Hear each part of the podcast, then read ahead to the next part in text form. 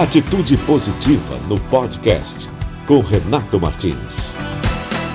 Que bacana a gente chegar ao final de um processo eleitoral em primeiro turno, ao final de um domingo, ao final dessa caminhada em busca de votos por parte dos candidatos, por parte dos partidos e o eleitor conseguindo fazer a sua decisão, manifestar a sua vontade, colocar o voto na urna através das teclas do voto eletrônico sem grandes conflitos.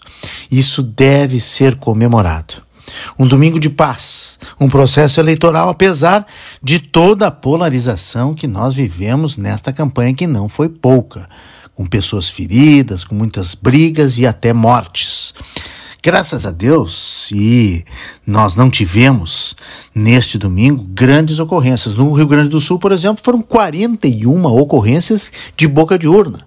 Dois casos de uso de celular em cabine, um crime de lesão corporal, três registros de desordem, um menor apreendido e 52 prisões de eleitores. Quase todos os crimes, portanto, são ligados à atividade política, à atividade de campanha não houve grandes repercussões da violência, da criminalidade, de algo acontecendo, de desordem, de brigas, de conflitos acontecendo durante o domingo.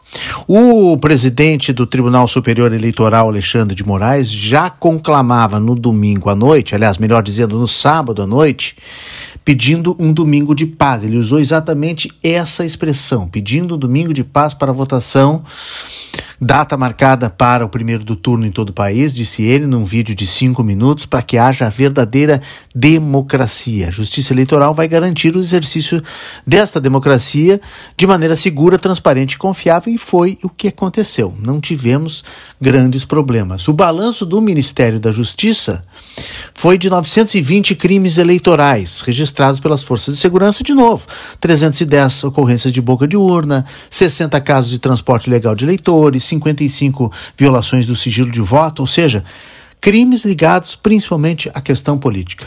Num domingo onde mais de 156 milhões de brasileiros estiveram aptos a votar nas eleições desse ano e Infelizmente, quase 40 milhões não foram, mas 110 milhões de eleitores estiveram lá.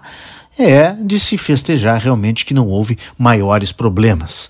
A Operação Eleições também lançou um balanço de ocorrências criminais no Ministério da Justiça, considerado positivo. Os casos de crimes eleitorais, como bocas de urna e transporte eleitoral, foram considerados normais para um período eleitoral. Alguns índices, inclusive, foram menores do que a última eleição presidencial de 2018. Lá no nosso site da Rede Atitude Positiva, tem um balanço dessas ocorrências e tem também um link para você conferir os resultados da eleição em primeiro turno para você procurar lá o seu candidato, para você procurar a sua região e saber quais os números dessas vitórias na Assembleia Legislativa, na Câmara Federal, Senado, governador e presidente. E que venha o segundo turno. E vai começar um dos maiores eventos da educação do Brasil, o SESI Consciência Venha conferir de perto e participar de oficinas, palestras e muito mais. É nos dias 5 e 6 de outubro na Fiergs. O evento é gratuito, mas é necessário inscrição prévia para as palestras, que são presenciais, são online, com várias atividades. Acesse o site seseconsciência.com.br. SESI com ciência com.br Lá tem a programação completa e não esqueça, Centro de Eventos da Fiergs em Porto Alegre, inscrições gratuitas neste 5 e 6 de outubro, o grande SESI Consciência para você navegar nos mares da educação, da inovação, da ciência e da tecnologia. A Rede Atitude Positiva apoia essa ideia. Atitude Positiva, porque tem muitas histórias boas para contar.